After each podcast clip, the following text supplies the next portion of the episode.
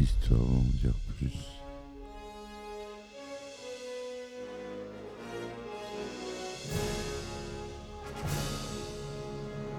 Eh ben attendez, on est en France. Allez, cul sec.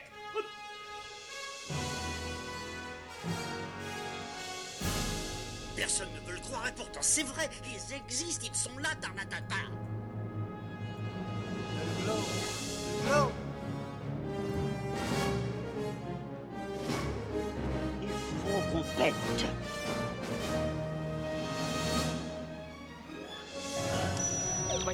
Circuit branché, convecteur temporel temporisé. Bonjour, bienvenue sur Histoire d'en dire plus. Aujourd'hui, on parle d'un film devenu culte, enregistré au National Registry. Un film avec Bill Murray, avec la réalisation Harold Ramis. Vous aurez sans doute reconnu Le jour de la marmotte, Un jour sans fin. Allez, c'est parti, mon kiki.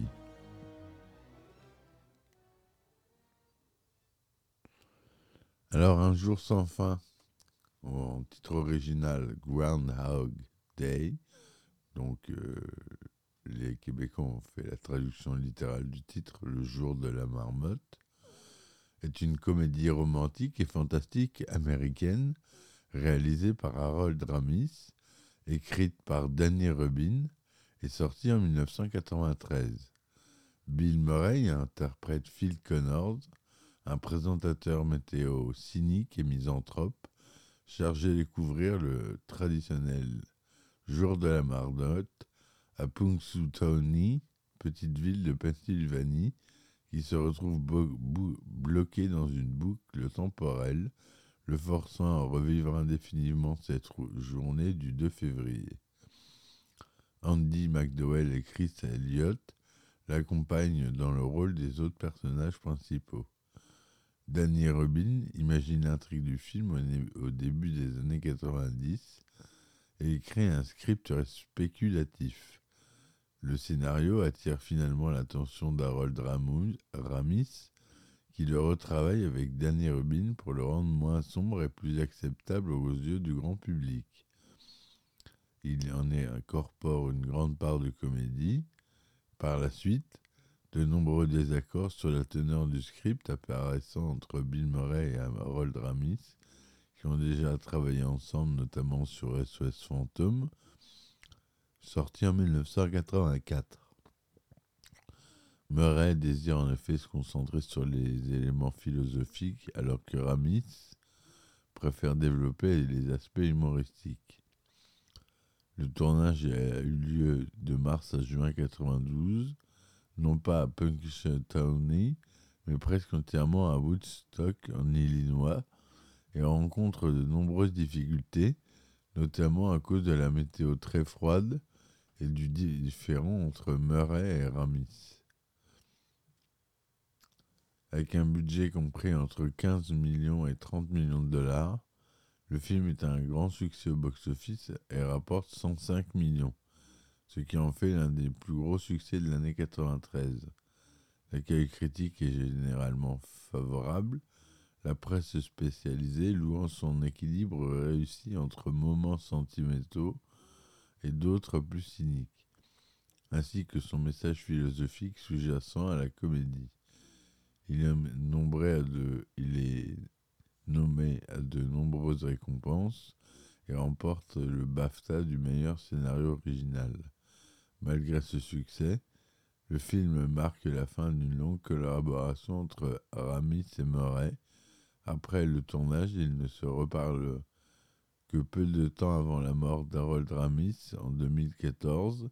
Le film est un tournant dans la carrière de Bill Murray, auparavant, auparavant considéré comme un acteur ne donnant que dans le comique. Il est ensuite amené à élargir sa, sa palette d'interprétation à d'autres registres. Dans les années qui suivent la sortie, le film gagne en estime et est souvent considéré comme l'un des plus grands films des années 90 et l'une des meilleures comédies de tous les temps. Il a également un impact significatif sur la culture populaire. Le terme Groundhog Day, intégrant notamment le lexique anglophone pour définir une situation monotone, désagréable et répétitive. Le film est également analysé comme une allégorie religieuse par les bouddhistes, les chrétiens et les juifs. Un jour sans fin est également considéré comme un film comédie mettant en exergue des éléments fantastiques. En 2006, c'est, comme je vous l'ai dit, la bibliothèque du Congrès des États-Unis qui sélectionne le film pour être conservé dans le National Film Registry. En 2016, Un jour sans fin est adapté en comédie musicale. Et en 2019, sort une suite en jeu vidéo, Groundhound Day, Like Father, Like Son. Donc le synopsis détaillé. Le 1er février, Phil Connors, un présentateur météo qui travaille au sein de la station régionale WPBH TV9, basée à Pittsburgh, rassure ses téléspectateurs. Le blizzard qui approche passera à côté de l'ouest de la Pennsylvanie, aux côtés de sa productrice Rita Hanson et du caméraman Larry. Phil se rend à Puxinstown dans une couverture annuelle des festivités du jour de la marmotte. Il ne cache pas son mépris pour cette affectation cette petite ville et les bouseux qui y vivent affirment qu'il va bientôt quitter son poste pour un nouveau travail. Le lendemain 2 février, Phil se réveille au Cherry Tree Inn sur la musique de Sonny Cher I Got You Babe diffusée à la radio. Il fait un reportage sans enthousiasme sur la marmotte et Phil et les festivités qui lui sont liées. Contrairement à sa prédiction, le blizzard frappe la région, empêchant tout voyageur de quitter Punxsutawney, alors qu'il cherche désespérément un moyen de partir. Phil et son équipe sont contraints de passer la nuit dans la ville. Après une nuit de sommeil, Phil découvre avec stupeur que le programme qu'il entend à la radio est exactement le même que la veille. Pire, les événements de la journée semblent aussi se reproduire exactement à l'identique. La réaction initiale de Phil est de douter de lui-même en mettant cette situation sur le compte d'une impression de déjà-vu. Sa tentative de quitter la ville échoue une nouvelle fois et se retourne se coucher. Lorsqu'il se réveille, c'est à nouveau le 2 février.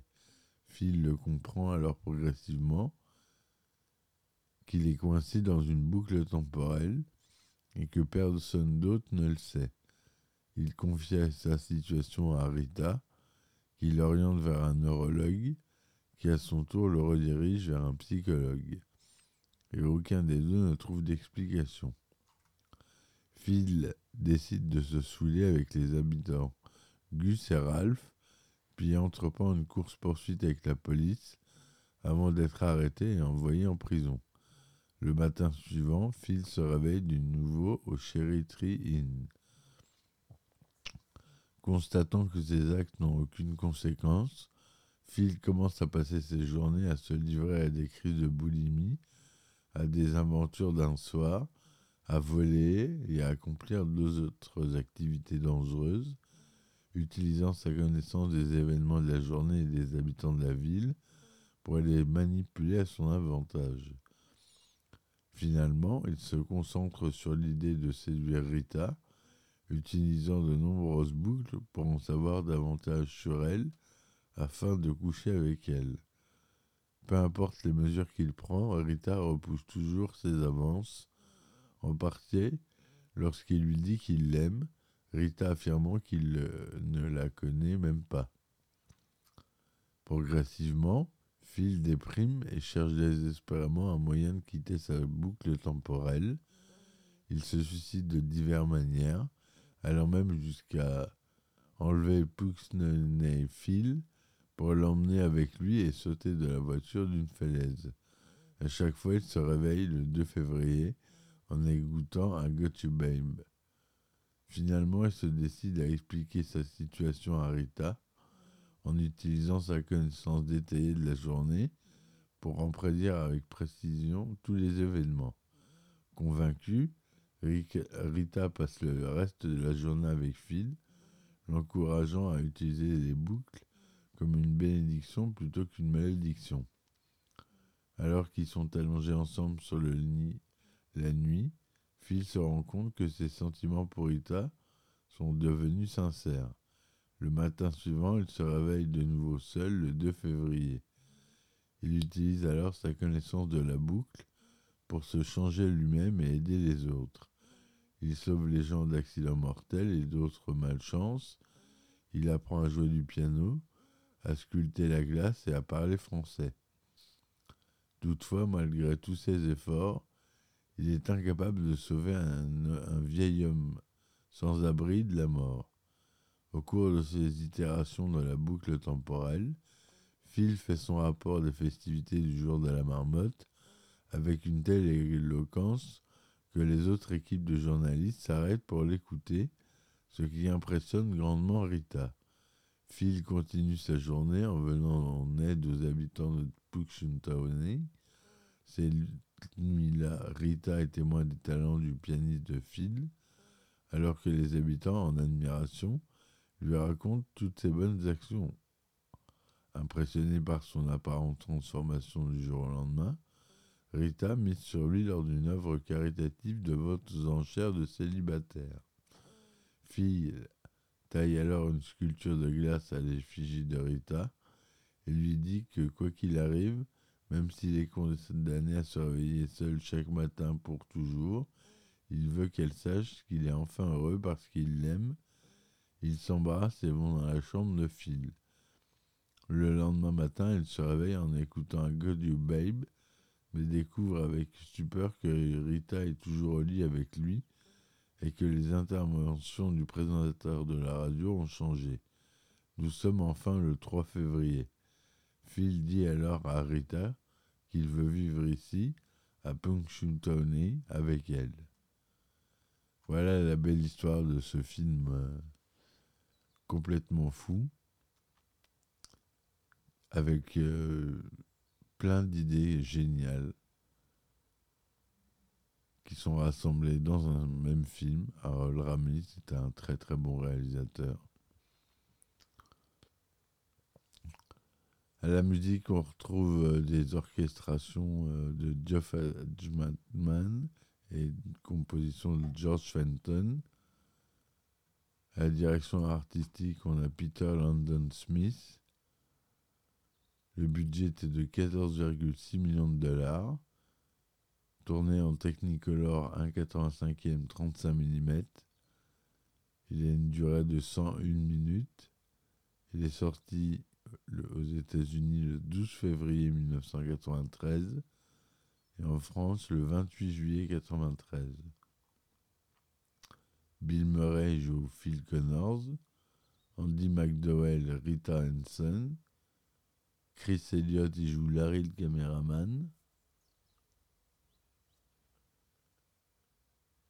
Brian Doyle Murray, c'est le frère de l'acteur Bill Murray, il joue Buster Green. Voilà, il y a d'autres acteurs euh, connus, je ne vais pas tous les citer. Daniel Rubin a l'idée originelle d'un jour sans fin en 90 dans un cinéma à Los Angeles où il avait emménagé pour devenir scénariste. Attendant que le film débute, il poursuit sa lecture de Lestat, le vampire d'Anne Rice, et se met à réfléchir sur l'immortalité l'immortalité vampirique et de ce qu'il pourrait faire de son temps s'il était illimité. Il voit alors que les vampires, comme de nombreuses personnes normales qui ne sont pas obligées d'adhérer aux mêmes règles et limites morales, en découlent de nombreuses questions. L'immortalité ne deviendrait-elle pas ennuyeuse? À quel moment le serait-elle? Est-ce qu'une personne immortelle changerait avec le temps? En particulier si cette personne n'avait pas connu de changement substantiel dans sa vie mortelle et limitée.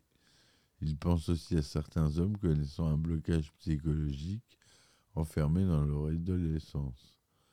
Ayant vendu son premier scénario pour ce qui deviendra plus tard le thriller Here and the Evil, sorti en 1993, son agent l'incite à développer un script carte de visite dont il pourrait se servir pour obtenir des rendez-vous avec des producteurs. Robin commence à travailler sur son idée d'un homme changeant au cours de sa vie éternelle, mais il comprend rapidement que cette idée est difficilement réalisable à cause des coûts qu'engendrerait la mise en scène d'événements historiques ou futurs. C'est à ce moment que Rubin se souvient d'un concept qu'il avait imaginé deux ans auparavant, une histoire brève mettant en scène un jeune homme qui se réveille chaque matin et qui constate qu'il s'agit de la même journée se répétant inlassablement. Rubin associe ces deux idées pour créer les grandes lignes d'un jour sans fin. En représentant l'éternité comme un cycle répétitif, au lieu d'une ligne droite à travers l'histoire, il évacue la problématique des coûts de production liés au changement de décor.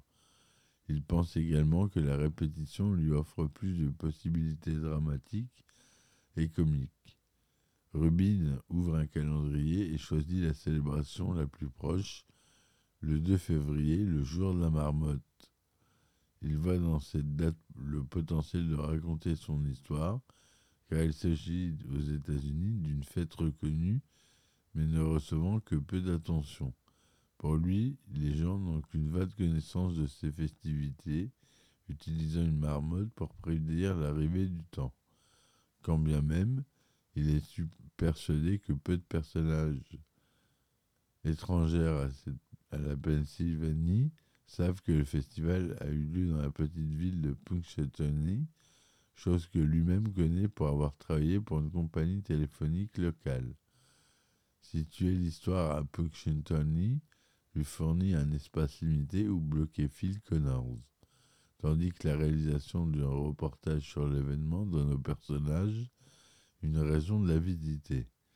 Il emprunte alors le nom du personnage principal à la mascotte locale, la mascotte Punche Tony Phil. Il, espère que le film deviendra un classique des films de Noël, à l'instar de La vie est belle ou Joyeux Noël, Charlie Brown. Et il a réussi. Robin travaille huit semaines sur son concept, sept pour définir les règles et les personnages, une pour écrire le scénario. La tâche se complique lorsqu'il faut réfléchir à cause de la boucle temporelle, et Robin réfléchit à des origines technologiques, magiques ou célestes. Finalement, il estime que ces explications sont interchangeables, surtout qu'elles sont sans importance et pourraient distraire les spectateurs des éléments scénaristiques sur lesquels il veut se concentrer. Robin explique alors que l'absence de justification permet mieux de s'identifier à la situation de Phil, précisant qu'aucun d'autre de nous ne sait exactement comment nous nous sommes retrouvés piégés ici. Il choisit de commencer dans son histoire in mediares. Philippe étant déjà coincé dans la boucle temporelle, la première scène montre Phil se réveillant sur I Got Babe de Sonny and Cher, prédisant les, présenteries de l'animateur radio et les actions des gérants de l'hôtel, et attaquant un piéton dans la rue.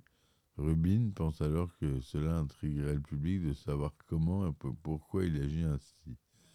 Il choisit I Got Babe pour ses paroles de répétitives et sa thématique de l'amour, ce qui lui, selon lui, a des résonances avec son intrigue. Il compare ce scénario original à la comédie noire britannique Noblesse oblige, sortie en 1949, en particulier la manière des involtes dont sont mis en scène les multiples suicides de Phil. Rubin n'imagine pas un jour sans fin comme une comédie grand public et l'écrit avec plus de plaisir. Il trouve que les passages les plus drôles sont plus faciles à créer.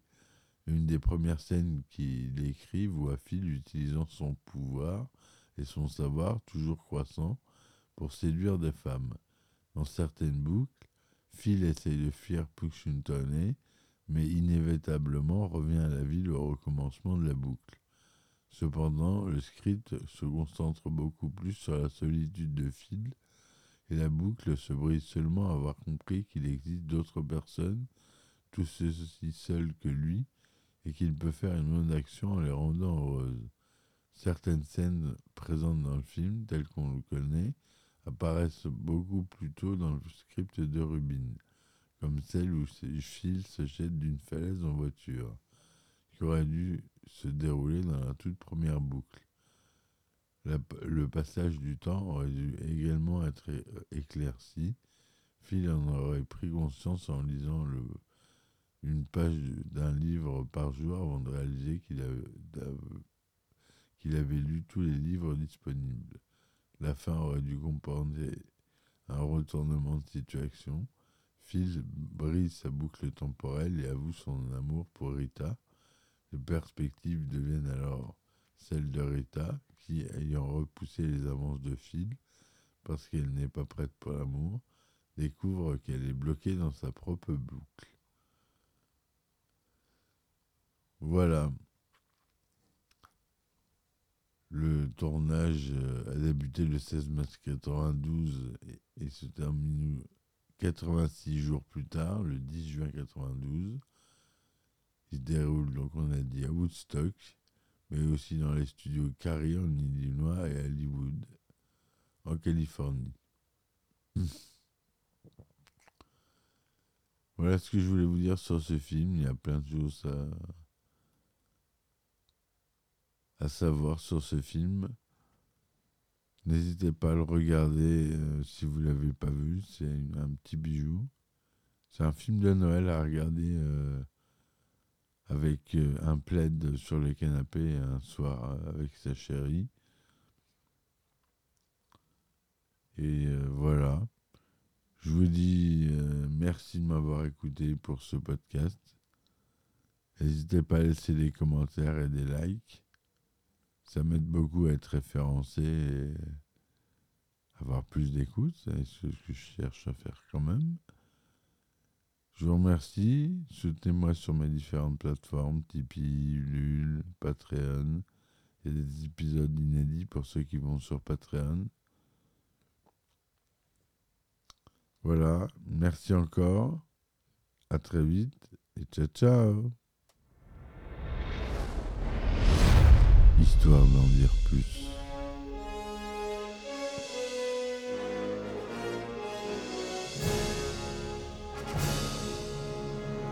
Eh ben attendez, on est en France. Allez, cul sec.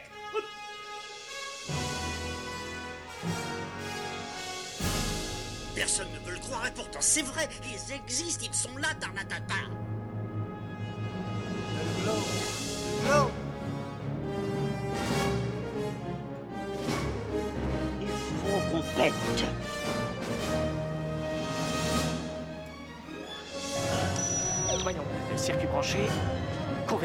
Voyons, circuit